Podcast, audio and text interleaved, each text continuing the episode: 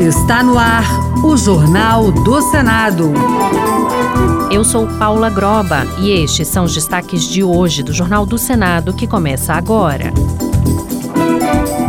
Regulação do comércio de cigarros eletrônicos estará na pauta do Senado em 2024. Comissão aprova a garantia de cestas básicas para locais de acolhimento a vítimas de violência doméstica. Sancionada lei com novas regras sobre o uso de agrotóxicos.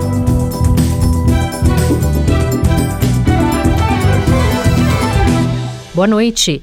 Apesar da proibição pela Anvisa, o uso de cigarros eletrônicos no país ainda persiste. O Senado analisa projetos que visam regular o uso desses vaporizadores, além de punir quem expõe produtos para jovens e crianças.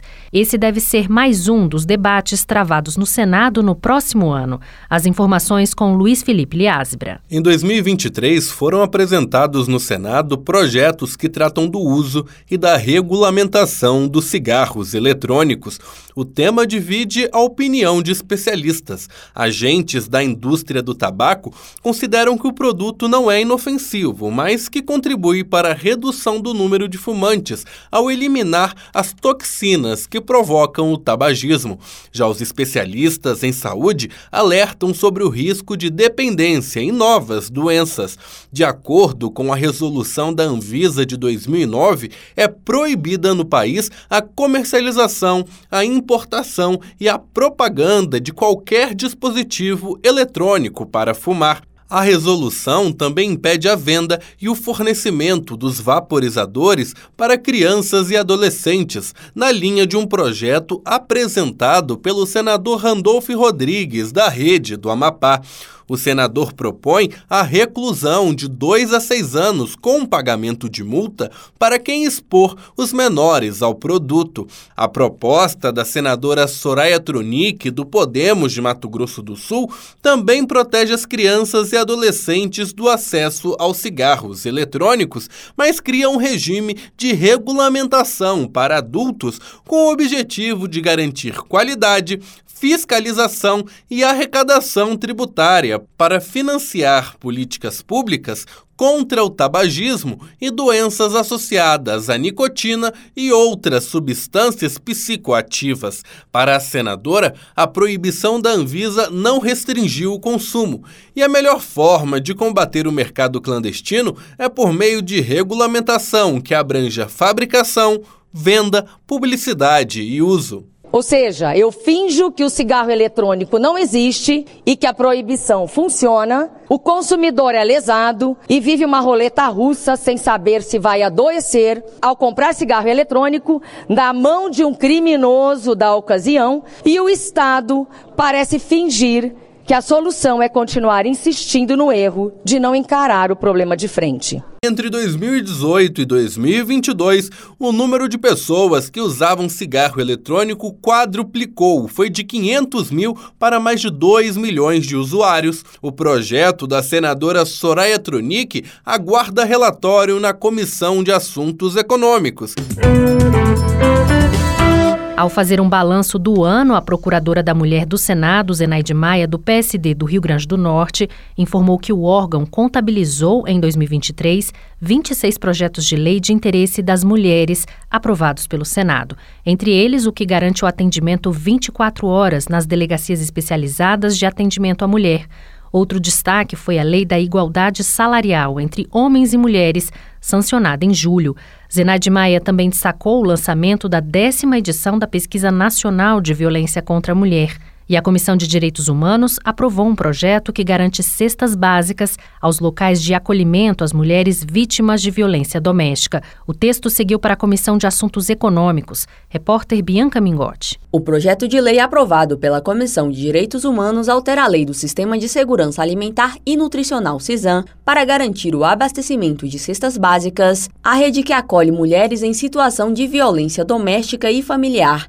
A autora, Tereza Leitão, do PT de Pernambuco, defendeu na justificativa da proposta que a iniciativa visa suprir o direito básico dessas mulheres e de seus filhos à alimentação. A relatora Leila Barros, do PDT do Distrito Federal, apresentou o relatório favorável com uma emenda para adequar os produtos oferecidos nas cestas às necessidades da região. Leila defendeu ainda que o projeto busca integrar a política de segurança alimentar a de enfrentamento à violência doméstica e familiar. A proposição contribui para a efetivação da política de segurança alimentar e nutricional e reveste a política de atendimento de enfrentamento à violência doméstica das condições necessárias para que se dedique a essas atividades fim relacionadas ao apoio à vítima, sem precisar recorrer à caridade pública para oferecer até mesmo o acesso a um direito como o da alimentação. O texto ainda será analisado pela Comissão de Assuntos Econômicos.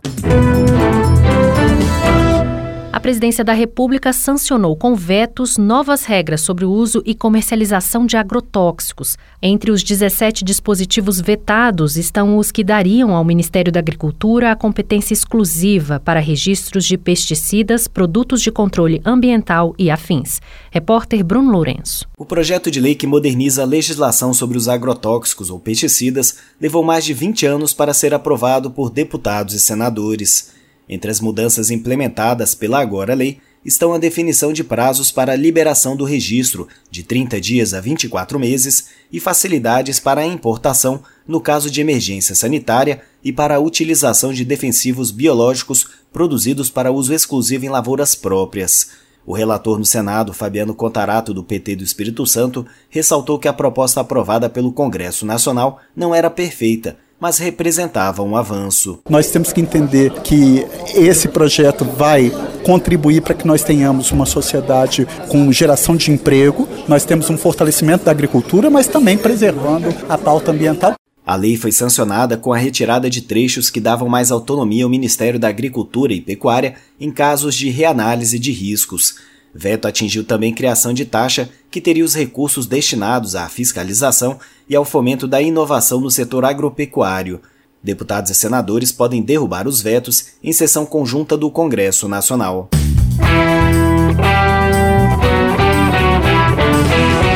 O senador Marcos Pontes, do PL de São Paulo, classificou o ano de 2023 como bastante intenso em termos de produtividade parlamentar. Segundo ele, foram apresentadas mais de 200 propostas legislativas apenas pelo seu gabinete, além de um número expressivo de relatorias.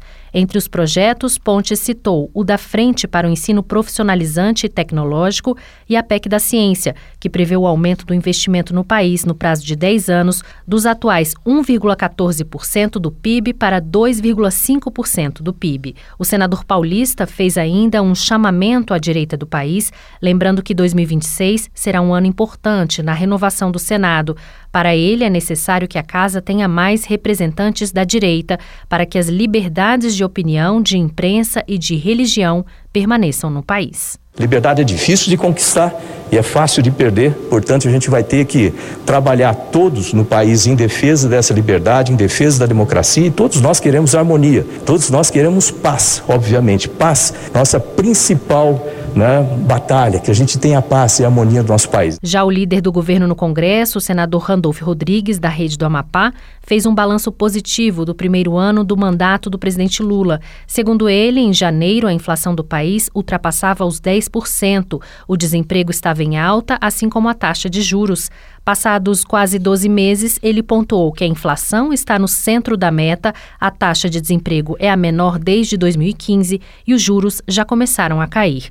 O líder do governo disse que essa nova realidade é reconhecida internacionalmente, ao destacar a reafirmação do país no mundo e a mudança para melhor das notas que as agências de risco atribuíram ao Brasil. Nós vamos apontar um crescimento ao final desse ano de mais de 3% do PIB. O Brasil deixou de ser a 13 terceira economia do mundo e passou o Canadá e hoje é a nona economia do planeta. Para aqueles que diziam que virávamos a Venezuela, nós passamos o Canadá e estamos caminhando a partir do ano que vem para estar entre as cinco, seis melhores economias do planeta e eu tenho confiança absoluta com o conjunto de medidas, sobretudo que o Congresso aprovou, como a reforma tributária, isso será possível de ser realizado.